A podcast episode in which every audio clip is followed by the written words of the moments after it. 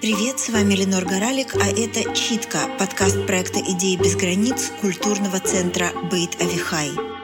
Каждую неделю я читаю рассказы Эдгара Кирета, а сегодня это будет рассказ «Таинственное исчезновение Алона Шемеша».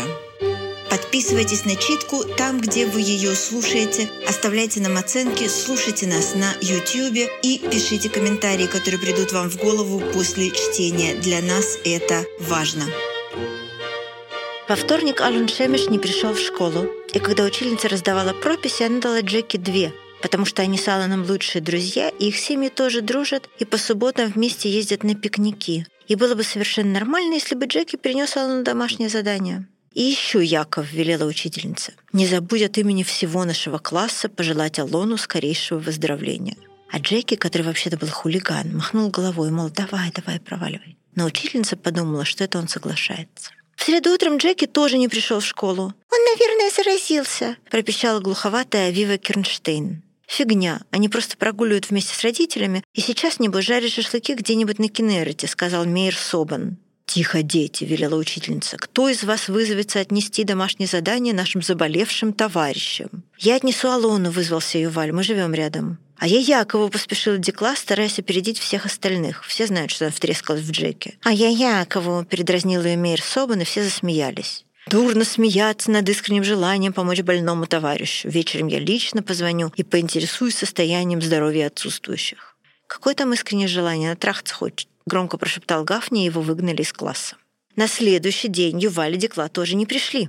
Уж не знаю, кто как, а Юваль не пришел из-за контрольной по географии, сказал Собан. Спорим на чё хошь. Может быть, они заболели тифом. В источниках написано, что первые поселенцы очень страдали. Начала Вива Кернштейн, но Гафни пригрозил спалить ей все тетрадки, и она заткнулась. «Я звонила заболевшим домой, но телефоны не отвечали», — сказала учительница. «У меня нет иного выхода, кроме личного визита. Тем временем вам не разрешается навещать больных, пока я не буду твердо знать, что они не представляют опасности для общественного здоровья».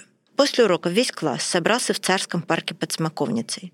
«Да кто она такая, чтобы разрешать или не разрешать нам навещать друзей?» — кричал Мейер Собан. «Много себе думает», — начал горячиться Гафни. «С принципа сегодня все идем навещать Джеки, без отмаза Кернштейн. Зуб даю, если ты не пойдешь, я съем все твои гребаные фломастеры.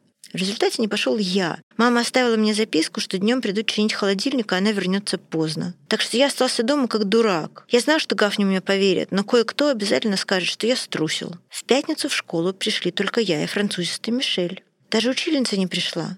Французистый Мишель объяснил мне, что ему вчера никто не сказал идти в парк, он пошел домой. Мы поставили на учительский стол мусорное ведро и все утро играли в баскетбол мелками. С тех пор прошла неделя, и мы с Мишелем стали настоящими друзьями. Он учит меня всяким французистым играм, и нам очень клево. Мама говорит, что происходящее в школе просто недопустимо и хочет организовать родителей, но ни у кого, кроме Мишеля, почему-то не отвечает телефон, и директору она тоже не смогла дозвониться. Секретарша говорит, что он позвонил три дня назад и сказал, что немного опоздает, потому что хочет проведать нашу учительницу, и с тех пор о нем ничего не слышно. Мама ужасно переживает из-за всего этого. Она волнуется, постоянно курит и пишет письма в Министерство образования. «Не волнуйтесь», — говорит Авда, утешает ее Мишель. «Они наверняка все жарят шашлыки на Кенерете». Может, он и прав, я уже совсем не знаю, что думать.